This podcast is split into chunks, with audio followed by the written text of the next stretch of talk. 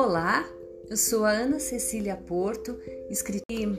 Hoje eu queria fazer uma leitura para vocês de um capítulo do livro de minha autoria que se chama Lembranças de uma Infância Feliz. Esse é o nome do livro.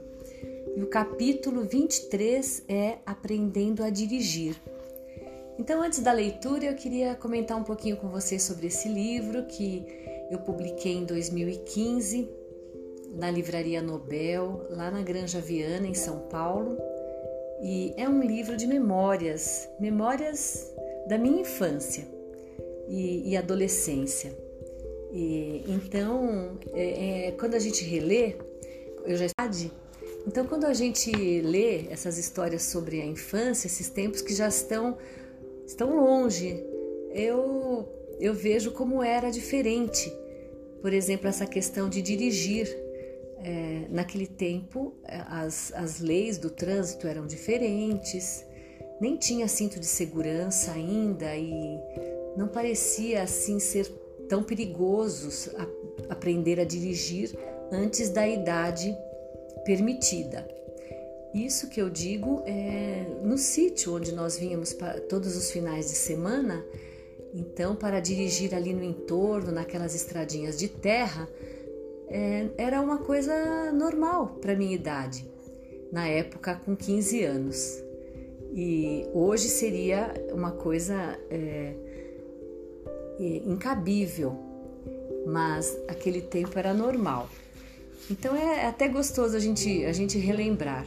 Então eu gostaria de ler para vocês. E, e, foi realmente aprendi a dirigir aos 15 anos e dirigia sozinha lá pelos, pelo entorno, lá da, na, na chácara dos meus pais. Eu ia na, na, no, arma, no armazém mais próximo, ia fazer compras para minha mãe. E era uma delícia, era como se fosse um brinquedo, um brinquedo a mais.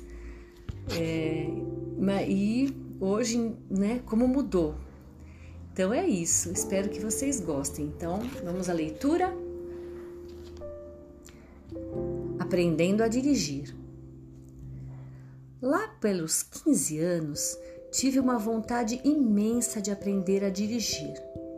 Se por um lado tínhamos regras e mais regras, como horário para refeições, banho, não jogar bola com a barriga cheia, não sair no vento sem gorro, não tomar gelado, não tomar manga com leite e outras tantas regras, por outro lado, os adultos nos surpreendiam permitindo certas coisas.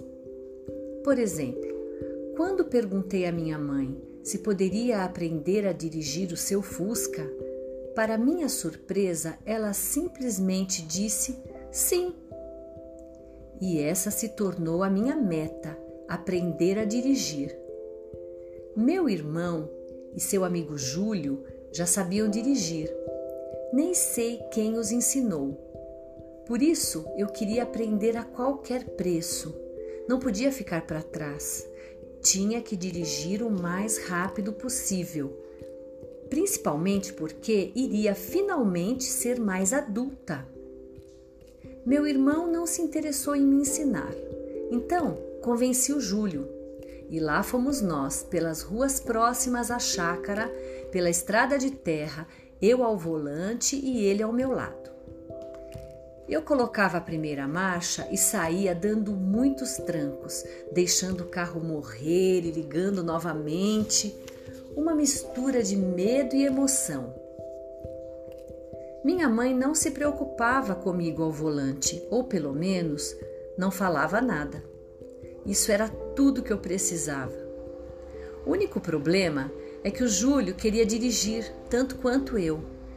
Eu ficava brigando com ele, dizendo que minha mãe tinha emprestado o carro para mim. Ele me ensinava um pouco e queria passar ao volante.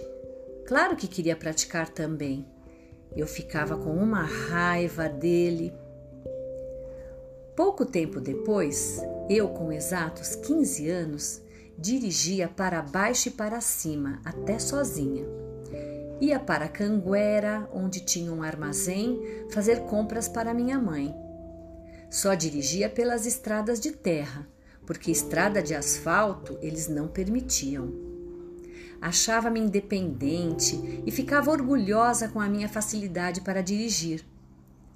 Nossos primos também aprenderam a dirigir cedo. Todos nós ficávamos dirigindo por lá como se fosse a coisa mais natural do mundo, e nossas bicicletas acabaram perdendo um pouco a importância, pois agora só queríamos saber de dirigir carros como os adultos. Em nossa infância, os primos vinham até a nossa chácara todos os dias, a pé ou de bicicleta. Na adolescência, vinham de carro. Até o primo Alceu, com toda a severidade que tinha, deixava os filhos pegarem o carro. Achávamos sensacional. Todos dirigíamos antes da idade permitida e sem carteira de habilitação. Às vezes eu estava no terraço e via um carro chegando na chácara. Parecia que o carro estava vindo sozinho, mas era o Júnior dirigindo e como ele era pequeno ainda, devia ter uns 12 anos, de longe parecia que não tinha ninguém no carro.